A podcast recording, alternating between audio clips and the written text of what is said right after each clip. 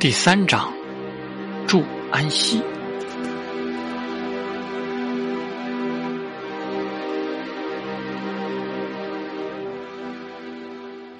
此物，许晶眼睛里露出强烈的光芒，脑海浮现出在紫水晶没有被自己拿走前那具完好无损的尸体。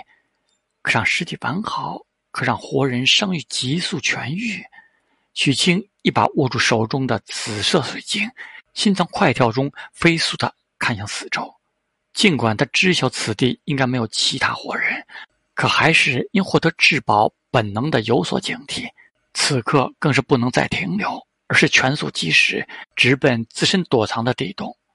途中，他隐隐发现，途中他隐隐发现自己的伤势不但飞速愈合，更是就连身体的疲惫。似乎也都少了很多。以往他如此奔跑，大约半个时辰就需要缓一下，但如今早已过了半个时辰。他觉得浑身暖洋洋，体力似还很充沛，甚至他回来的路上还顺手抓了一只落下的飞禽，没有杀死，而是将其弄晕，因为活物的保存时间更久。即便做了这些，他回地洞的时间也还是缩短了很多。距离黑夜还有一些时间，他就已经遥遥的看到了自己的地洞。许晴的心情前所未有的好了起来，但他没有疏忽大意，因为他知道，或许是神灵睁眼、禁区出城的缘故，这片范围在黑夜时，除了异兽苏醒，还有一些诡异的存在出现。他在贫民窟中听人说过，知道天地间很多死亡居多的地方会形成这种诡异。如夜晚间外面传出来的笑声，就是这一类存在发出。而对于这种异类，公认是误看、误触、误遇。虽他之前经历那些存在都是在夜间出现，但许清还不确定他们会不会在白天偶尔出没。于是他的速度丝毫不减，很快就临近地洞，一闪钻入后，将地洞的裂缝堵住。随后，他盘膝坐下，打开自己紧握的手掌，紫色的光从他掌心散开，将这小小的地洞映照。在那光芒下，许清的脸与眼睛都被渲染成了紫色。他目不转睛凝望手心里的紫色水晶，这水晶长条形，与他手指差不多大，其内似有一些絮状之物，而紫色的光。正是那些絮状物发出，一颗伤口吗？许清观察许久，解开衣衫，看向自己胸口伤痕，发现伤口已经愈合了九成，如今剩下的部分似用不了太久便可彻底痊愈，甚至连周围的疤痕都在消失。再联想自己一路跑回，比以往少了很多的疲劳感。许清已经内心初步对这紫色水晶有了大致的判断，此物的作用显而易见，就是恢复、恢复伤势、恢复体力、恢复生机。不知还有没有其他的功效？许清喃喃，目中露出思索。他不知道这紫色水晶是否与神灵睁开眼有关，但大概率应该如此。可无论如何，这是一个至宝。最起码，许清从小到大从来没有听说过有什么物品能有如此惊人的恢复力。这样的物品放在身上，对其自身的帮助等于是第二条命。许清很清楚，如今自身能拥有此物，是因这城池内除了自己没有其他活人。而一旦血已结束，自己走出去后，这样的宝物他恐怕无力保护。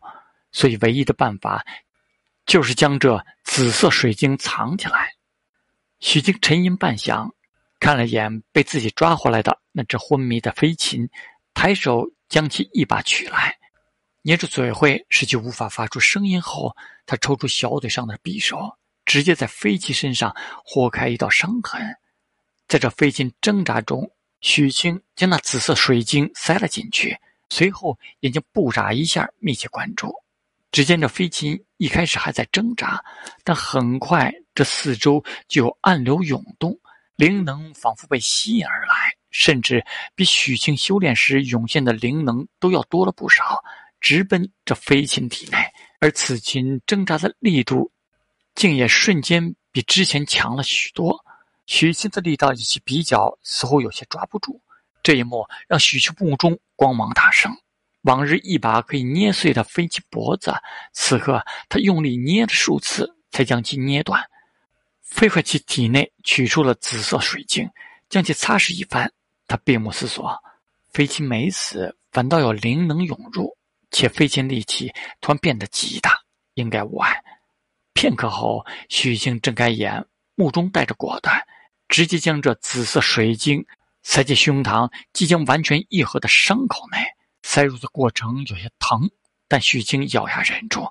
没有什么比藏在自己体内更安全的地方了，而他也简单验证过，此物放在体内似乎效果会更好。随着紫色水晶的融入，随着他胸口伤势的愈合，没等许清仔细查看，他体内就传来轰鸣声，一股。比之前飞禽所吸引之力还要更为磅礴的灵能，直接从四面八方穿透泥土，向他这边呼啸而来。这灵能太过惊人，许清的身体刹那就翻起了淡青色，无法形容的冰寒弥漫全身。这是灵能内的意志太浓所导致，但许清早有防备，此刻毫不迟疑，直接就运用海山诀。随着运转，涌入他体内的灵能，骤然间便分离出大量的意志，余下的纯净灵能顺着他全身经脉流淌全身，使得许静的身体在这一刻发出了砰砰之声，就仿佛体内一些淤塞之处被瞬间打开，血肉在这一刻得到了滋养与精炼。他脑海里所观想的肖图，在这一刻也仿佛活了一样。自行的摆出各种姿势，海山诀虽是修行功法，但它不是修法，而是炼体一类，共分为十层，对应凝气境的十层。竹简上对其有着清晰介绍，每层可让修行者增加一虎之力，而五虎为一枭，二枭为一魁，号称枭可搬山，魁能移海，所以才被命名为海山诀。此刻，他胸口埋入体内的紫色水晶，就好像一个漩涡，不断的吸扯下，灵能如灌顶般到来。许清的修炼速度也随之暴增。不知过了多久，他体内的砰砰声骤然强烈，大量的体内杂质顺着他全身汗毛孔流出，一股腥臭的味道也弥漫在他地洞内。而随着杂质的流出，许清的体内。竟变得晶莹不少，被污垢遮盖的面孔此刻也越发清秀。直至半晌过后，随着其体内响声与涌入灵能的逐渐消失，许清双眼猛地睁开，他目中竟有紫色的光一闪而逝。恢复正常后，许清神色呆了一下，漆黑的地洞此刻在他眼中居然变得清晰了一些。他连忙低头查看自身。神色渐渐露出无法置信。这种感觉，许清神色带着一丝激动，站起一拳打出，并掀起尖锐的风声。因地洞很小，所以他无法尝试速度，但抬腿与出拳的感觉让他知道自己比曾经在各个方面都得到了惊人的提升。随后，他立刻撸去左臂上的衣袖，当看到小臂上出现一个指甲盖大小的黑点后。许清深吸口气，将心底的激动压下。原来这就是凝气一层。这黑点按照竹简上描述，就是异化点。海山诀的异化点是在左臂上，每一层增加一个。摸了摸手臂上的异化点，许清此刻心中更多的还是对于自身明显强大起来的振奋。于是他抬头看向缝隙入口，心里琢磨。等着天亮了去试试速度，但很快许清就神色惊疑，靠近缝隙入口仔细去听。外界明明还是漆黑，可却一丁点的异常声音都没有。这是他在这里多日来还从未遇到过的。以往就算是天亮之后，没有了异兽与诡异之声，可雨声是无时无刻不存在的。可现在雨水的声音也都没有了。难道？许清心神一震，有个猜测浮想心底，默默等待中，直到一束耀眼的光顺着洞口的入口缝隙照耀进来，映入许清漆黑的眼眸中，仿佛点亮了他的世界。在看到光的一刻，许清身体明显的抖了一下，他抬起手，慢慢的靠近那缕阳光，置入其中，将阳光捧在手心。久违的温暖慢慢唤醒他沉睡的心灵。阳光，半晌后，许清眼睛里露出明亮的神采，推开堵着缝隙的杂物，随着阳光的光速拥抱而来。他缓缓地钻了出去，在从出口探身出去的一瞬，他抬起头，看到的不再是浓密阴暗的云层，而是灿烂阳光的太阳，仿佛晨曦中的老人。在病重了多日后，重新焕发了生机，徐徐拉开了序幕，将清新再一次降临了人间。雨停了，许清深深的呼吸了一口蕴含着阳光的空气，默默的望着这座朝霞掩映的城池。城池内的一切，在这夺目的红日下，似乎也预播出了一些不一样的光彩。天边的鲜红朝霞从云缝里照射下来，像无数条鲸鱼喷射着金色的瀑布，将满城的阴霾雾气一点点的冲刷开，露出了斑驳的伤痕。那一处处坍塌的房舍，一具具青黑色的尸体，一处处触目惊心的血色水洼，似乎都在提醒着许晴这里发生的浩劫。许晴目中露出一抹复杂。他在城池外的贫民窟生活了六年，这座城池他也一样看了六年。虽进来的次数不多，但这里是他曾经在这六年中最渴望能去居住的地方。我在这里获得了修行的功法，我在这里获得了紫色水晶，我在这里活下来了。许清喃喃沉默。直至许久，他轻叹一声，迈步走到一处青黑色的尸体旁，低头看了半晌，将其背了起来，向前走去，一路走到了附近的一处广场上。他将尸体放下，然后转身背第二具、第三具、第四具，一些尸体散落在街头，还有一些压在废墟下，直至。他将这附近区域的所有尸体都搬到了广场后，这里的尸骸堆积如山，有完整的，有残缺的。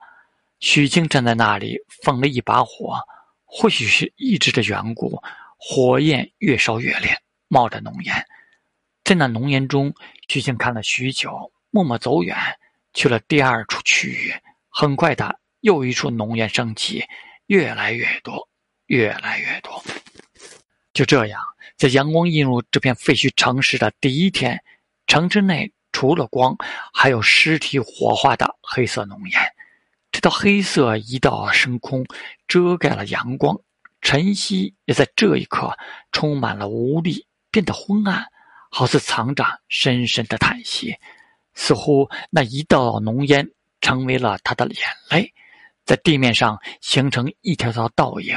仿佛化作了大地的泪痕，最后一处泪痕是许清发现紫光的地方，在那里，许清将药铺老人的尸体放下，随着尸体火焰的焚烧，热浪拂面，他默默站在火堆旁，滚滚火焰映照在他漆黑的瞳孔中，不断的摇晃，枯乱的长发也因热浪的弥漫而弯曲。半晌后，许清的尸体一样弯曲，低头一拜。住，安息。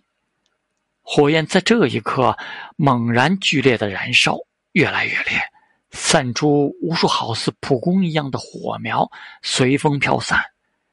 只是那袅袅升空的浓烟，依稀带着逝者无法消融的不甘与遗憾，风也无法吹散，越升越高，如苍穹上的几缕伤痕，微不足道，满是无奈。许久，伴随着杂乱的脚步声，一个阴阳怪调的声音在少年身后的不远处突然的传来：“我说怎么一路走来没有看见尸体？原来是有这么一个傻小子，不惜耗费自身的体力，居然把尸体搬到这里火化。也罢，既然你如此留恋，那么我就帮你一下，把你扔进去陪他们一起好了。许昕骤然转身。